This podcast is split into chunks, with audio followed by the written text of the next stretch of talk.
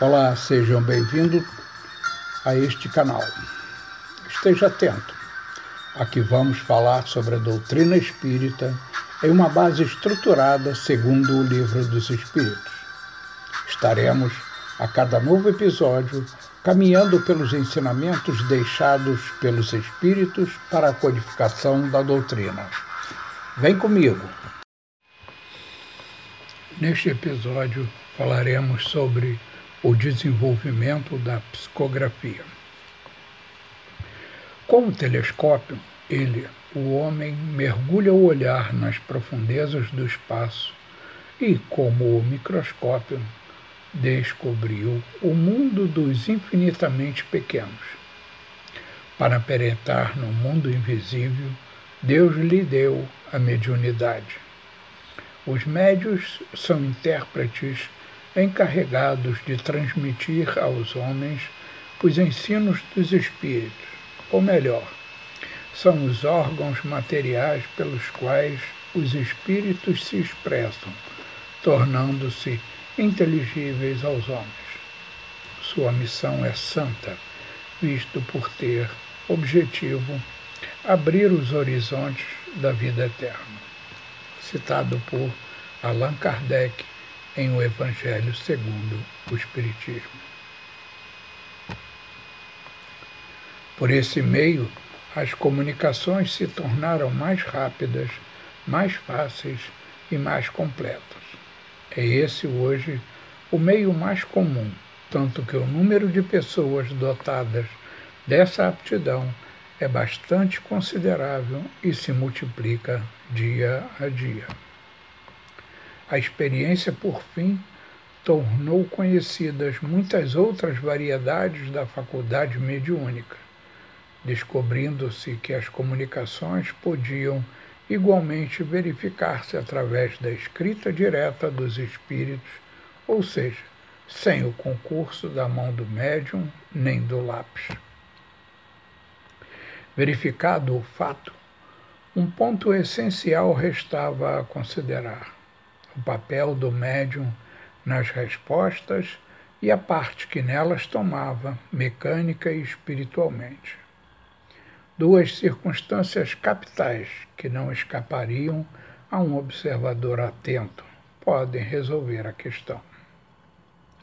A primeira é a maneira pela qual a sexta se move sobre a sua influência, pela simples imposição dos dedos na borda o exame demonstra a impossibilidade de um médium imprimir uma direção à sexta.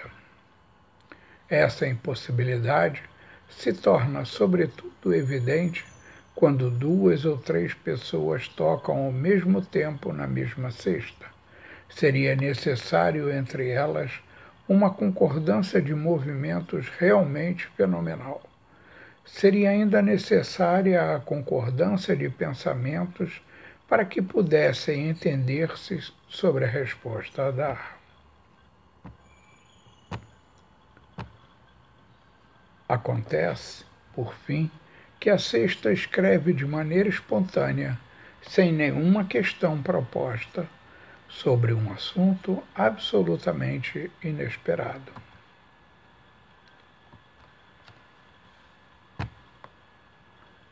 E outras vezes são tão levianas, tão frívolas e mesmo tão banais que a razão se recusa a admitir que possam vir da mesma fonte.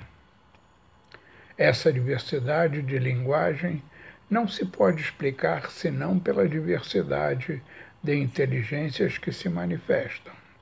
Essas inteligências são humanas ou não? Esse é o ponto a esclarecer e sobre o qual se encontrará nesta obra a explicação completa, tal como foi dada pelos próprios Espíritos. Eis, portanto, os efeitos evidentes que se produzem fora do círculo habitual de nossas observações, que não se passam de maneira misteriosa, mas à luz do dia, que todos podem ver e constatar que não são privilégio de nenhum indivíduo e que milhares de pessoas repetem à vontade todos os dias. Esses efeitos têm necessariamente uma causa, e desde que revelam a ação de uma inteligência e de uma vontade, saem fora do domínio puramente físico. Muitas teorias foram formuladas a respeito. Passaremos a examiná-las dentro em pouco e veremos se podem tornar compreensíveis todos os fatos produzidos. Admitamos, por enquanto, a existência de seres distintos da humanidade, pois é essa a explicação dada pelas inteligências, e vejamos o que eles nos dizem. A escrita é algumas vezes legível as palavras e as letras bem destacadas, mas com certos médios é difícil que outrem, a não ser ele, a decifre antes de haver adquirido o hábito de fazê-lo. É formada frequentemente de grandes traços. Os espíritos não costumam economizar papel. Quando uma palavra ou uma frase é quase de todo ilegível, pede-se ao espírito que consinta em recomeçar, ao que ele, em geral, aquece de boa vontade. Quando a escrita é habitualmente ilegível, mesmo para o médium, este chega quase sempre a obtê-la mais nítida por meio de exercícios frequentes e demorados, pondo nisso uma vontade forte e rogando com fervor ao espírito que seja mais correto. Alguns espíritos adotam sinais convencionais, que passam a ser de uso nas reuniões de costume, para assinalarem que uma pergunta lhes desagrada e que não querem responder a ela, fazem, por exemplo, um risco longo ou coisa equivalente. Quando o espírito conclui o que tinha a dizer ou não quer continuar a responder, a mão fica imóvel e o médio, quaisquer que sejam seu poder e a sua vontade, não obtém nem mais uma palavra.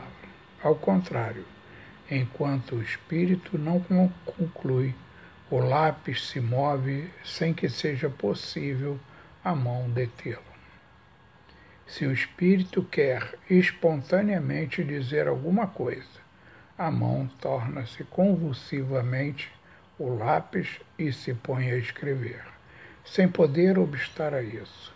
O médium, aliás, sente quase sempre em si alguma coisa que lhe indica ser momentânea a parada ou ter o espírito concluído. É raro que não sinta o afastamento desse último estas as explicações essenciais que temos para ministrar no tocante ao desenvolvimento da psicografia. A experiência revelará, na prática, alguns pormenores de que seja inútil tratar aqui e a cujo respeito os princípios gerais servirão de guia. Se muitos forem os que experimentarem haverá mais médiuns do que em geral se pensa. Não existe nas obras fundamentais da doutrina espírita, salvo engano, nenhuma restrição a que a psicografia seja praticada em nossa própria residência, e conhecemos vários médiuns que assim procedem. A pessoa, desde que responsável e em condições perfeitas de equilíbrio, pode sim praticar a psicografia em casa, mas o ideal é que o faça num ambiente de um centro espírita. Se, no entanto, for trabalhar no seu próprio lar, é bom que esteja acompanhada de pessoas que entendam do assunto e possam, eventualmente, auxiliá-la. A questão, ao que parece, nesse caso, diz respeito mais ao fato de se trabalhar isoladamente do que o local propriamente dito, embora não se deva desprezar a necessidade de um bom ambiente para a realização do intercâmbio mediúnico. Kardec, pelo menos indiretamente, referiu-se ao assunto em O Livro dos Médios, nos itens 204 a 207, em que, tratando exatamente do desenvolvimento da faculdade de psicografia, disse que um meio pode contribuir fortemente para desenvolvê-la. Consiste em reunir-se um certo número de pessoas, todas animadas do mesmo desejo e comungando a mesma intenção. É bom lembrar que não é o médium que determina quem vá por ele escrever. Fato que explica que nem sempre conseguimos confabular com nossos entes mais queridos. As leis da comunicação espíritas que regem os fenômenos mediúnicos são mais complexas do que imaginamos. Segundo Divaldo Franco, é desaconselhável esse comportamento como hábito, o que não impede que, excepcionalmente, ocorra o fenômeno com a anuência do médium sob a inspiração dos bons espíritos. Não chegaremos ao absurdo de supor que no lar, periodicamente, não venham os benfeitores espirituais para o diálogo de emergência, para uma palavra fraternal, para o encontro de estímulo entre aqueles que se reúnem para orar. É desaconselhável que se transforme o estudo espírita e evangélico realizado em família em reunião mediúnica, porque, como o nome diz, trata-se de uma oportunidade para estudar e meditar, e não para o exercício da mediunidade. De todas as formas de comunicação, a escrita manual é a mais simples, a mais cômoda e, sobretudo, a mais completa. Todos os esforços devem ser feitos para o seu desenvolvimento, porque ela permite estabelecer relações tão permanentes e regulares com os espíritos como as que mantemos entre nós. Quando uma pessoa está escrevendo, a mente consciente busca as ideias no inconsciente para ordená-las no fluxo criativo. Como a influência espiritual se dá na camada inconsciente, isto facilita a sintonia com o espírito comunicante. A psicografia mecânica. O espírito comunicante atua diretamente sobre a mão do médium em que está em transe profundo, denominado inconsciente ou sonambúlico. Psicografia intuitiva. O espírito comunicante atua sobre a alma do médium com o qual se identifica. O médium exerce o papel de intérprete em transe superficial.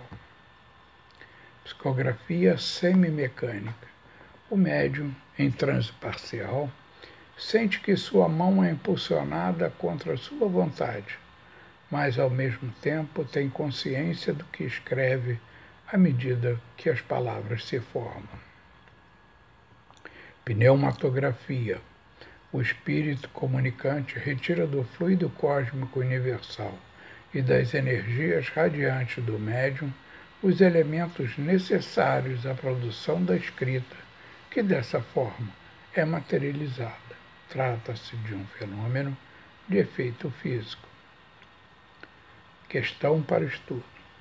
Qualquer espírito que deseja comunicar-se pode satisfazer essa necessidade através da psicografia? Pode um espírito manifestar-se através da psicografia em um médium que fala outra língua? Qual o valor que devemos dar a determinada psicografia que não esteja de acordo com a codificação espírita? Existindo sempre uma parcela de influência do médium nas manifestações, como podemos atestar a veracidade de uma mensagem através da escrita, assinatura, por exemplo, de um determinado espírito? Esta influência não alteraria a forma da escrita? Como se processa a psicografia no médium consciente e no inconsciente? É conveniente a psicografia feita após o Evangelho no lar? para o médium inconsciente onde se encontra ele, o espírito, no momento em que acontece a psicografia. Leitura complementar. Allan Kardec, O Livro dos Espíritos, O Livro dos Médios, O Evangelho segundo o Espiritismo e a Gênese. Foram consultadas as seguintes fontes: ipac.net, O Consolador, ano 6, número 279, o Livro dos Médiuns, item 178, o site espírito.org.br, o Evangelho segundo o Espiritismo, um documento da FEB do módulo 2, tema 5. No próximo episódio, falaremos sobre o resumo da doutrina. Estou te esperando. Até lá.